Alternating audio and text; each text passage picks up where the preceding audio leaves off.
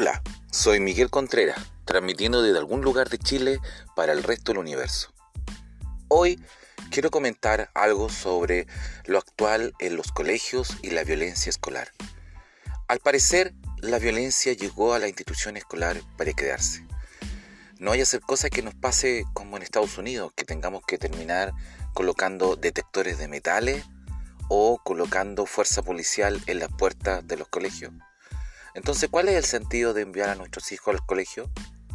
¿Para educarlos o para que aprendan sobre solamente el castigo? Dicen que todo tiene que ser legalizado, incluso hasta la violencia.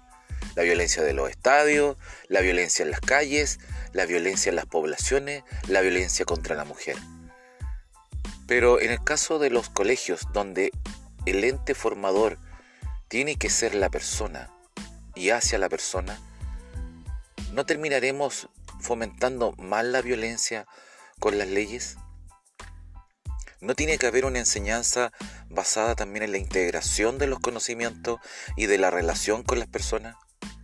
Aquí es cuando nos recordamos o cuando nos decían que eran importantes las actividades extraprogramáticas, pues son ellas las que van permitiendo que se relacione el individuo con otros de una manera más voluntaria, más ágil, menos encuadrada y que también haga lo que más le guste.